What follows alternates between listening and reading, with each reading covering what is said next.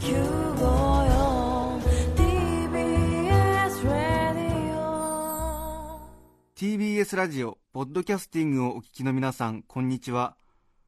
安住紳一郎の日曜天国アシスタントディレクターの中山一輝です。日天のポッドキャスティング今日は80回目です。日曜朝10時からの本放送と合わせてぜひお楽しみください。それでは1月25日放送分安住紳一郎の日曜天国。番組開始から10時29分までの放送をお聞きください。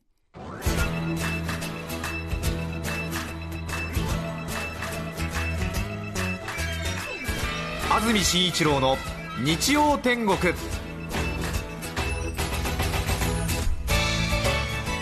おはようございます。1月25日日曜日朝10時になりました。TBS アナウンサー安住紳一郎です。おはようございます。中澤由美子です。皆さんはどんな日曜日の朝をお迎えでしょうか？さてスタジオのあります赤坂は大変晴れております。本当に真っ青な空が広がっていまして雲一つないような空が広がっています。また太陽の光が結構降り注いでおりまして本当に日だまりに入りますと気持ちいいなという感じでまた一方ビルの影などに入りますとやっぱりちょっと冬らしい首元からの寒さを感じるというような天気になっていますけれども昨日はまた雪の降ったところもあったようでちょっと連日寒い朝になっているなという感じですけれども現在赤坂の気温が6度湿度が40%になっています。関東各地1日を通して大変よく晴れ昨日のような雪や雨の降るところはなさそうだという予報が出ています。最高気温は9度前後の予想で昨日の日中と比べると23度高くなる見込みだそうです。冷たい北風も次第に収まり昨日のような厳しい寒さからは解放されそうだという予報が出ています。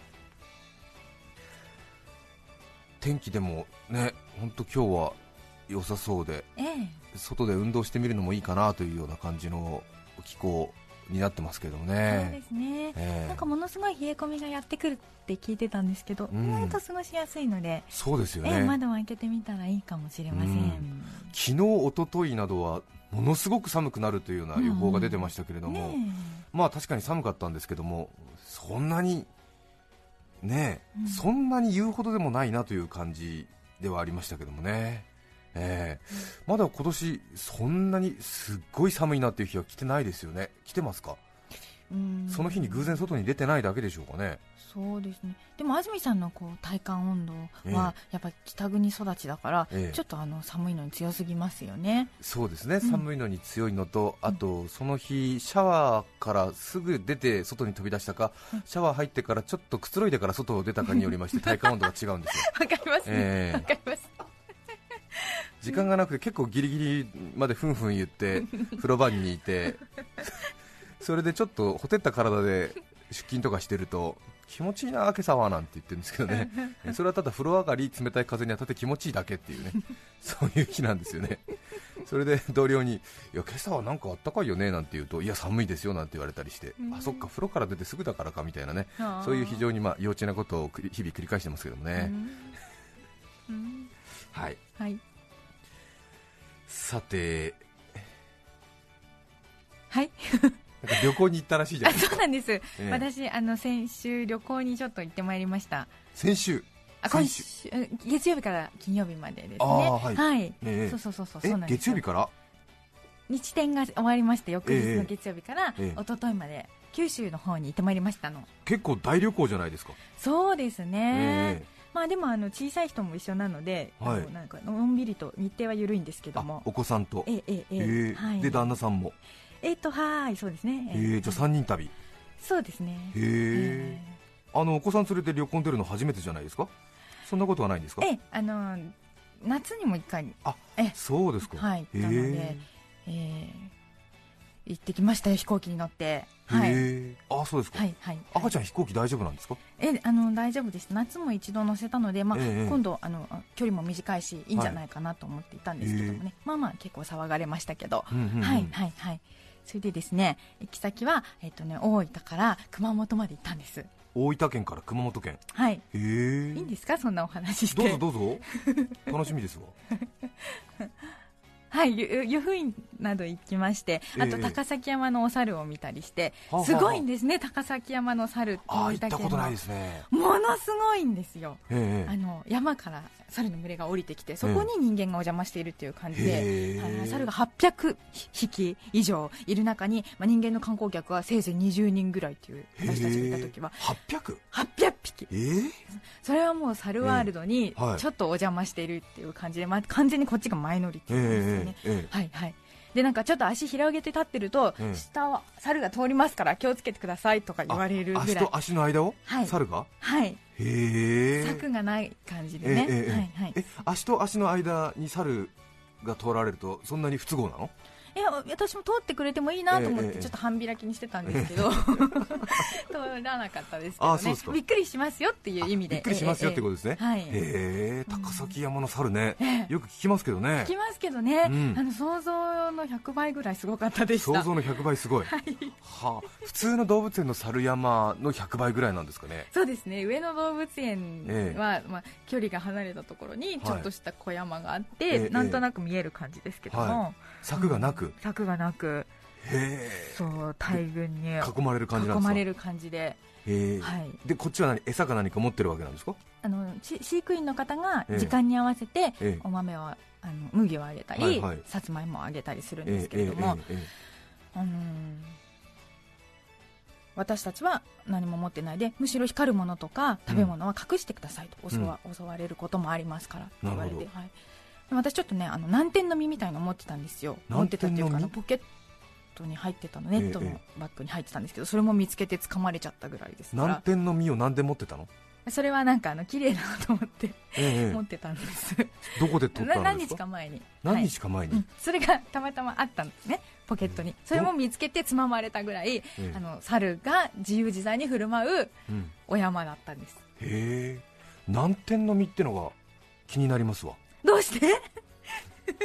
そんな南天の実なんて普段。あのーそうですね。でもほらあの1歳ぐらいの子供と散歩してますと、うん。ほらこれ赤い実ねとか言ってこうちぎって見せてあげたりとかして、はいはいはい。そのままあのコロコロっと隠れてたんですね。それはどこで取った南それ天の実なんですか？はあのじあの地元です。今東京の。あ東京の、はい。へえじゃあお猿さんもね、うん。東京の南天の実だわなんて言って気分が盛り上がったでしょうとね思います。ちょっとね味わいが違ったかなと思いますけど、じゃあ餌持ってなくても、うん、猿は狙ってくるんだ。そうなんですよ。探して狙ってくるから。へええー。高崎山ね。はないかなか行かないですもんね、えー一見の価値ありと思いましたね。へはい。まあ、その後ですね私、はい。今回の旅のメインはえ、あの熊本の方だったんです。最終日に設定しまして。そうですか、はい天草諸島に行ってきました。あ天草諸島？はい。天草諸島といえばえ日天リスナーの方はね まあ、ええ。覚えていらっしゃるかと思いますが、えは昨年の6月15日の放送で、安住さんが熱く熱く語っていたあの例の天草ですよ。あ、6月15日ってなんでそんなに詳細に暗記してるんですか？行くためにもう一回聞き直したからです。やっぱり、はい。そうなんだ。と ってもとっても遠い熊本空港から、まあ、はい。3時間も4時間も運転しなくてはいけない、はい。天草諸島のええ。西の端の端の端ですね、はい。はい、霊北町行ったんですか？霊北町に行きましたよ、えーすごいね。すごい大変ですね、へえええ聞いてはいましたけど、ええ。本当だったんだと思って。誇張してたんじゃないんだと思って。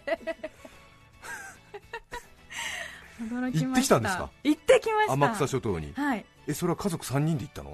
そうですよ。他の家族、まあ、赤ちゃんは別としても旦那さんは結構迷惑な話じゃないですか。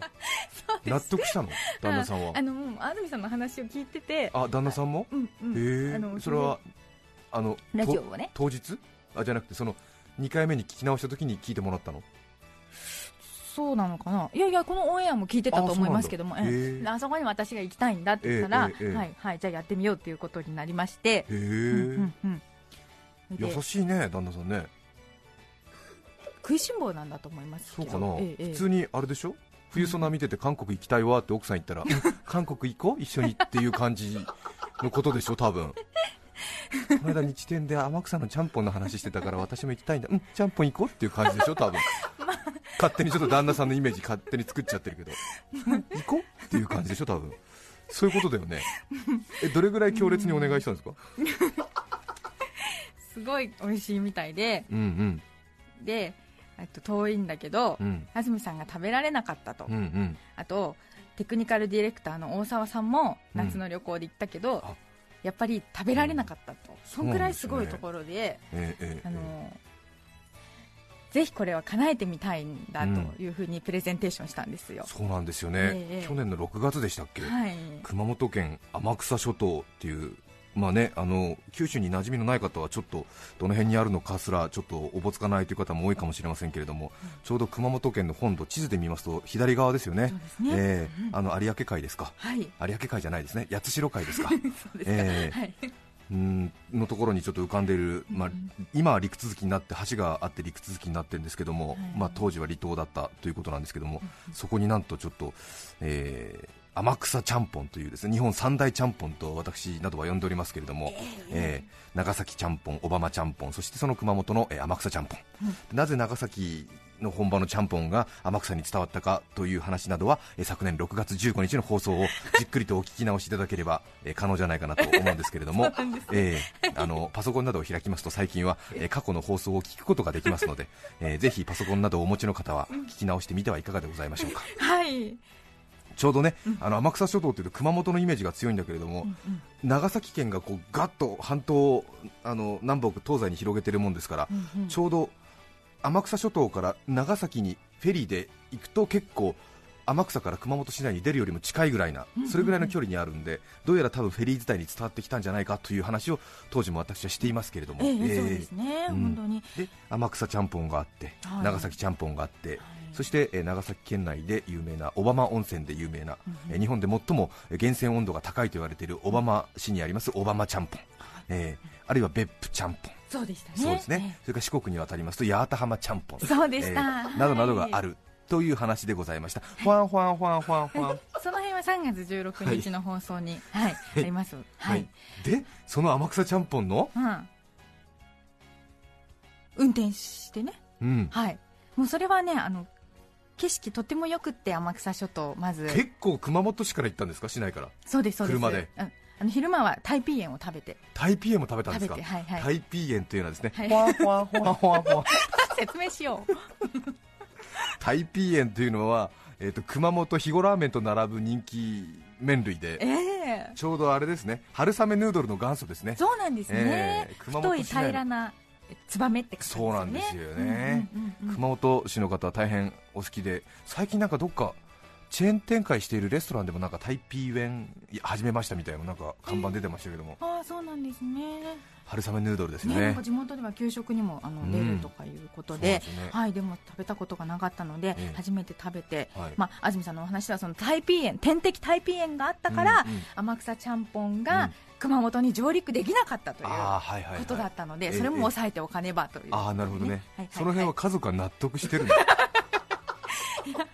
多分ね、ええ。楽しんでたと思いますよ。本はい。えなんでタイピンなのみたいなことじゃないの？旦那さんは。大丈夫なのかしら？心配だわ。いいんですいいんです、ええはい、はい、そうそう、うん。それでねあの行ったんですよ。うん。名月目指して、ううん。んでもまあ私事前に調べておいて、うん。えっとすごい2人とも肩透かしに合ってるわけですよ、ええ。安住さんもねはい。大沢さんも。はいでその日に行ったんじゃ食べられないかもしれないということで、うん。天草にも一泊宿を取っといたんです。すごいね、そう。えそう。それで、えっと、絶対に食べ逃さないという強い気持ちで臨みまして、えええはい。まあね、天草諸島のドライブはとても気持ちいいんですね。こうエメラルドグリーンの海に、うん確かに。濃紺の海にこう、うん。岩肌メインのうん。こう、緑がちょぼちょぼっと生えたポコポコっていう島が浮かんでて、はい、ちょっと霧がかったところもこう神秘的で、うん。はい、そんな中をこうカーブの多い道をね、うん。えっとギシギシ本当に言い,、うん。言いながら、うん。車が車いるような、はい、ええ。うん。それであのこれも大げさな話じゃなかったんだなと思いながら安住さんの話が、はい、ああこれだこれだと思いながら行きまして、はい。海風にハンドルは取られるしうん。カーブばっかりでね、うん。はい、で嶺北町まであと一歩っていうところで、まあ、一泊しまして、嶺北町まであと一歩というところで一泊したの？はい、嶺北町まであと一歩のところにホテルはないでしょありました？あったんですよ。なんかイルカワールドと一緒になったホテルが。へえあもう観光ホテルだじゃん。観光ホテル。へえあそうなんだ。結局何時ぐらいに着いたんですか？天草には。もうね昼タイピー園熊本市内で食べて夕方4時頃になっちゃいましたね、その天あ草にもう天草諸島入りが。ええええ。あそうですか。ええへその日はそれで終わり、ええええ。はい。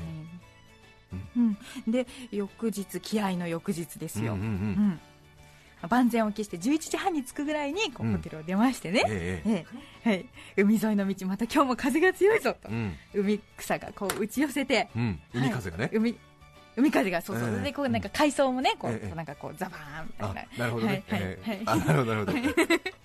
それを今海草って表現した 間違のえちゃっごめんね たメモっといたもんです。あそっかそっか。失礼しました。え 白波もざわざわ立つ中、うんうんうん。はいはい。えはいはい。で12時になっちゃった結局、うん。はい、お店に着いたのが、ええはい。えでまあ、看板とはい。のれんがこう、ええ強風に揺れてたんですよ、はいはい。あああったじゃないかと思って。ありました？はい。見つかりました？そうなんです。安住さんこう看板もねええ何も出てなかった。って言ったんですけど、それは多分終わっちゃったからで。あそうなんだ、はい、営業中は出てたんです。あ出てるんですか？そうなんです営業中は。それでへえ。ああああったって、まあ、探すの大変でしたけども、あってあってあって。はい。入りました。ありました、はい。ガラガラええええええ。本当なんかちょっと間口の広い呉服屋みたいなうん。店先じゃなかったですか？そうですね、ええはい。で店内の様子ですが、ええ。見てないんですよね。見てないですよ 知りたいですよね。いやあんまり知りたくないな そうですか。いやいやぜひお願いします。はい。大変そこのねお店、有名っていうかはい。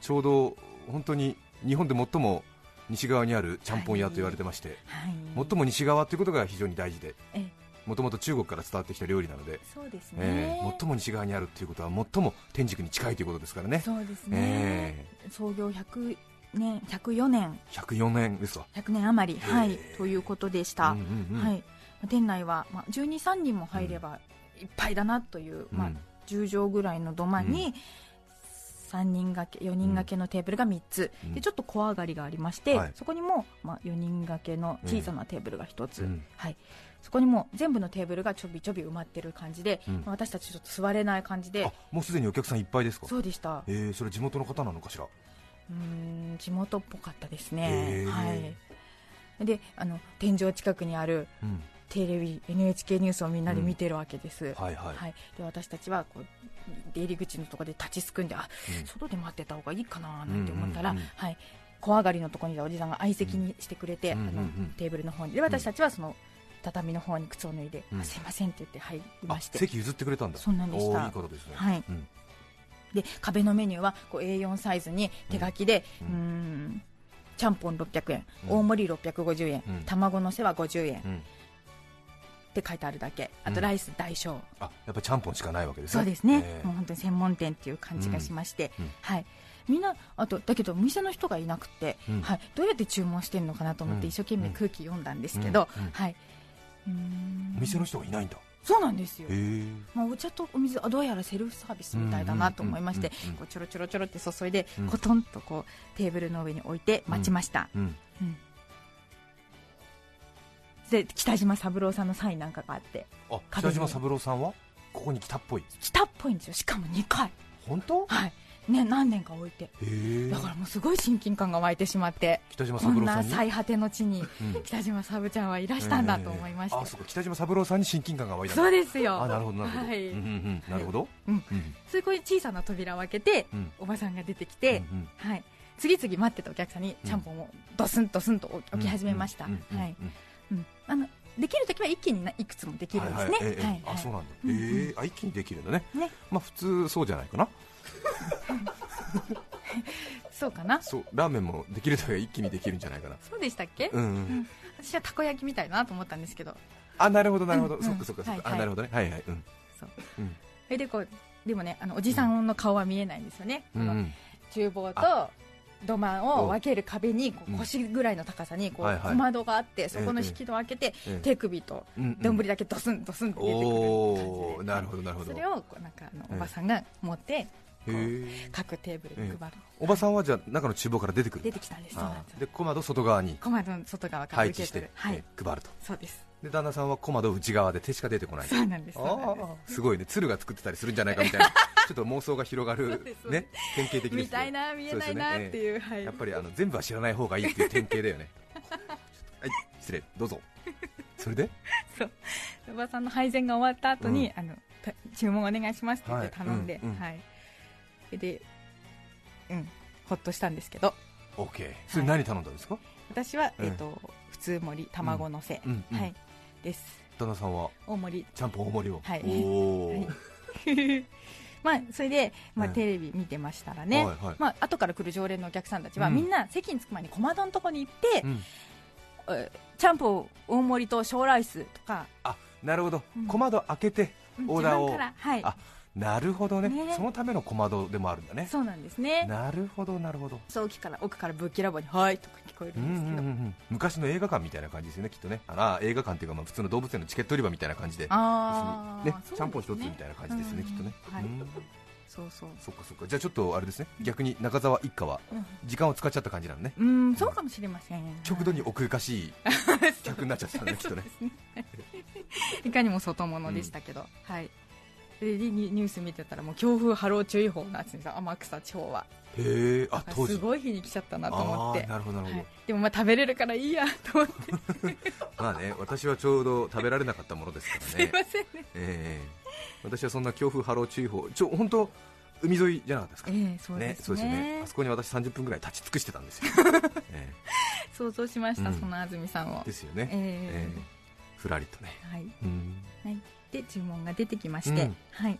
本当になんかこう全体的にツヤツヤ輝いている感じで醤油ベースのあの醤油ベースのスープとか。つやつやうんうんうん、あとすぐ食べたいけど写真を撮ったりなんかして、写真撮って。へはい。え何色ですかちゃんぽんは？えっと、醤油ベースうん。の鶏ガラスープということだったので、ええまあ、普通は白いスープが、そうだね。ちゃ白湯スープっていうかちょっと白濁したスープですよね。そうですよね、え豚骨系だと思うんですが、うん。醤油味のうん鶏ガラでえうん。した、うん。で、えー上には、えー、とキャベツもやしかまぼこの炒めたものでしょ、うん。はい、で太い麺と、うん。はい、であのうーんとレンゲとかないので、うん。こう丼をうん飲む感じですね。はい、かぶり上げてずりと。はい、美味しかったです。そうですか、はい。鶏ガラの醤油味ですからね。ねちょっとやっぱりあれですよね。違いますよね。さっぱりして、うんうん。はい。なんかゆっくり味わいたいんですけど、ええ。そうスープ野菜うん。麺ってこう急いでこう、うん。確認するようにスープあやっぱり野菜あやっぱり麺ってやってるうちうん。にすぐ食べ終わってしまって、うん。はい。えそれ何のための確認？味の確認です。あどんな味がするんだろうっていうか、はい。んあこういうことかっていう確認作業で野菜麺スープ野菜麺スープって食べてたらはい。結構あっという間に。そうなんです。大盛りにすればよかったなと思いました。なるほど。確かに。確かに将軍、はい。あとはご飯をたあるいはご飯を頼んで、うん。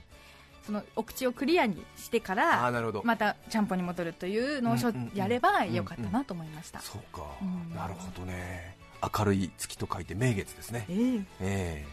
結構ちょうど昨年の6月にこの話をしたら、その後ちょうど私はあのかい結構開店時間が非常にあの不明瞭なお店でうん。多分麺がなくなると店を閉じてしまうような傾向があって、ではい。私は2時ぐらいにいた時にはすでに閉まっててとても残念っていう話をしたんですけども、その後ラジオをお聞きの方からもご親切というか嫌味なほどにですね、私は名月行きましたみたいな そういうあのメッセージを5通ぐらいいただきましてですね。はい、あのなんか写真もわざわざ送ってきてくださったりですね。あのえそういう方がいらっしゃいまして、ええ。とてもあのありがたいなというふうには、ええ。あの思っているんですけれあども。多分皆さんはあのこう自慢というよりは、えリベンジを果たすつもりで安住さんの叶わなかった思いをね、うん、はい、欲求不満を満たす代理で食べたんだと思います。そうですよね、はい。きっとね、はい、確かなんかすごい丁寧になんか報告書みたいなあありましたありましたちょうど私あの手元にこのフ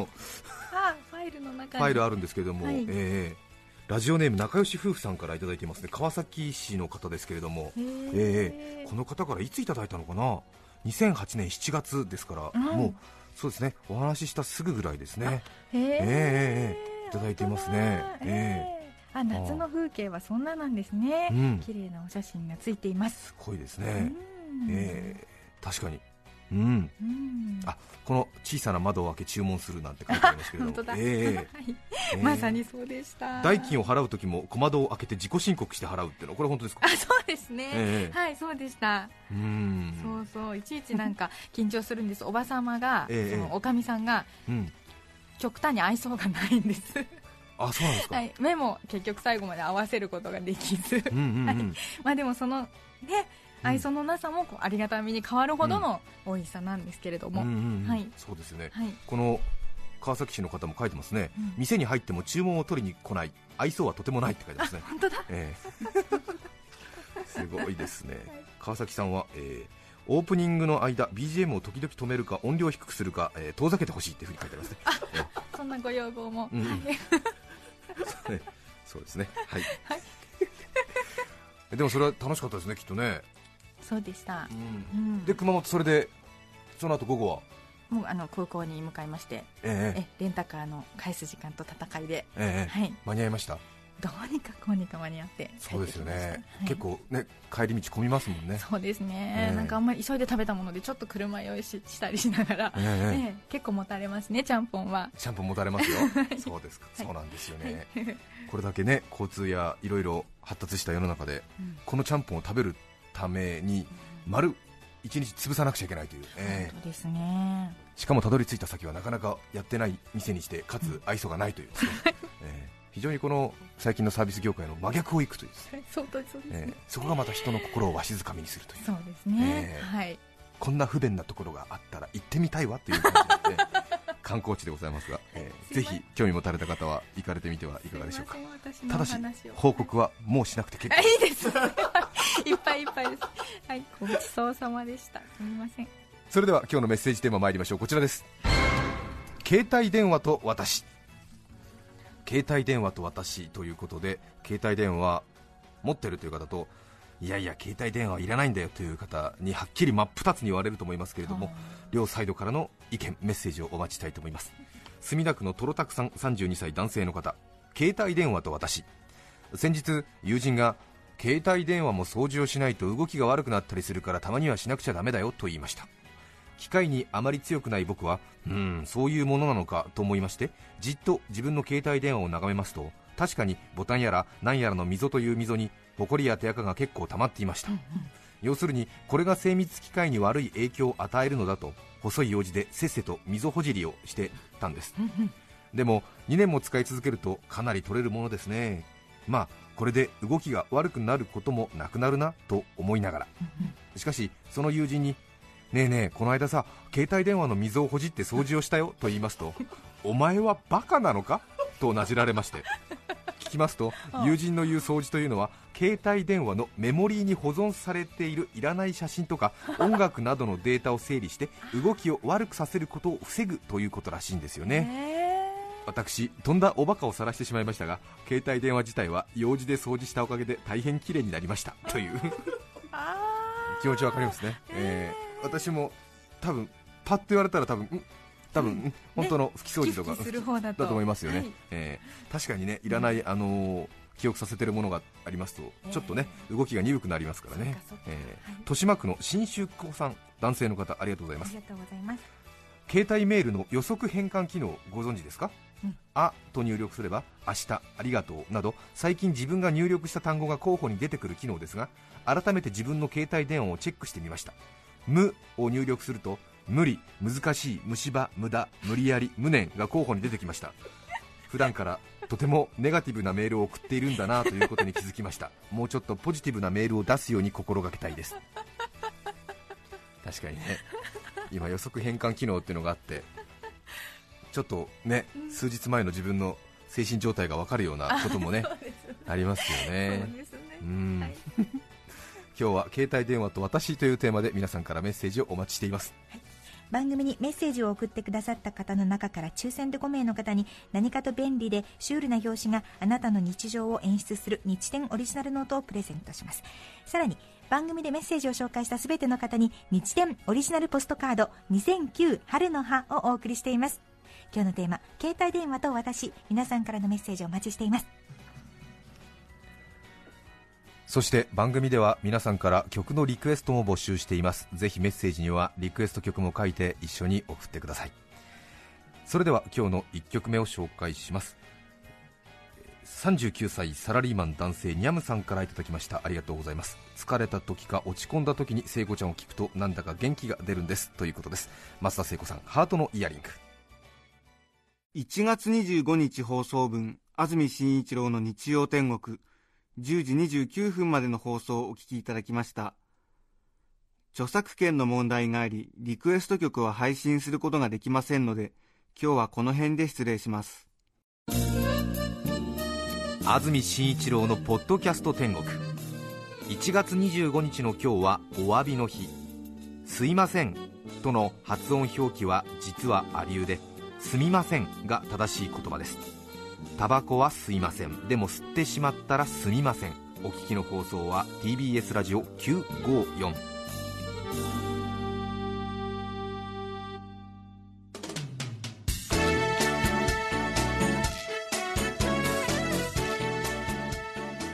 さて来週2月1日の安住紳一郎の日曜天国。メッセージテーマは「匂いにまつわる話」ゲストには空き瓶を使って演奏する3人組ラマーズの皆さんをお迎えします。それでは来週も日曜朝10時 TBS ラジオ954でお会いしましょう。さようなら。安住紳一郎の「ポッドキャスト天国」これはあくまで試供品皆まで語れぬポッドキャスト。ぜひ本放送を聞きなされ。TBS ラジオ954